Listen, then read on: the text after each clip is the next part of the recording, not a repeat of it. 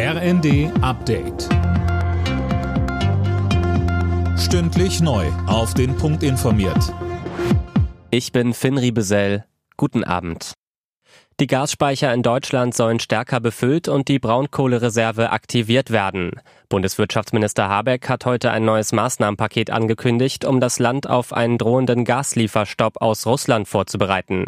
Seit heute läuft zwar wieder russisches Gas durch die Pipeline Nord Stream 1, man wisse aber nicht, wie lange, so Habeck. In der Tat nutzt Russland eine zu große Macht, die wir Russland gegeben haben, um Europa und Deutschland zu erpressen und erweist sich jeden Tag als unsicherer Kantonist bei der Energieversorgung in Europa.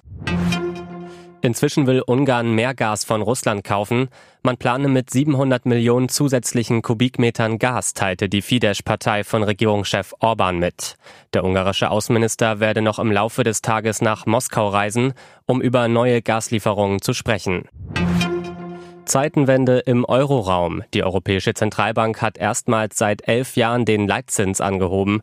Künftig müssen Banken 0,5 Prozent Zinsen zahlen, wenn sie sich Geld bei der EZB leihen. Bisher lag der Leitzins bei 0 Prozent. Mit dem Schritt will die EZB gegen die hohe Inflation vorgehen. Ein höherer Leitzins soll dafür sorgen, dass es wieder attraktiver wird, sein Geld auf der Bank zu lassen.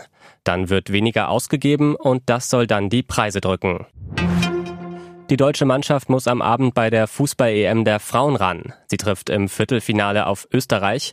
Die DFB 11 hat im aktuellen Wettbewerb alle Spiele gewonnen und noch keinen Gegentreffer kassiert.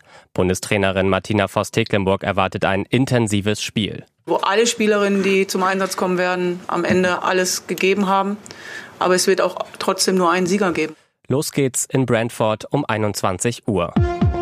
Alle Nachrichten auf rnd.de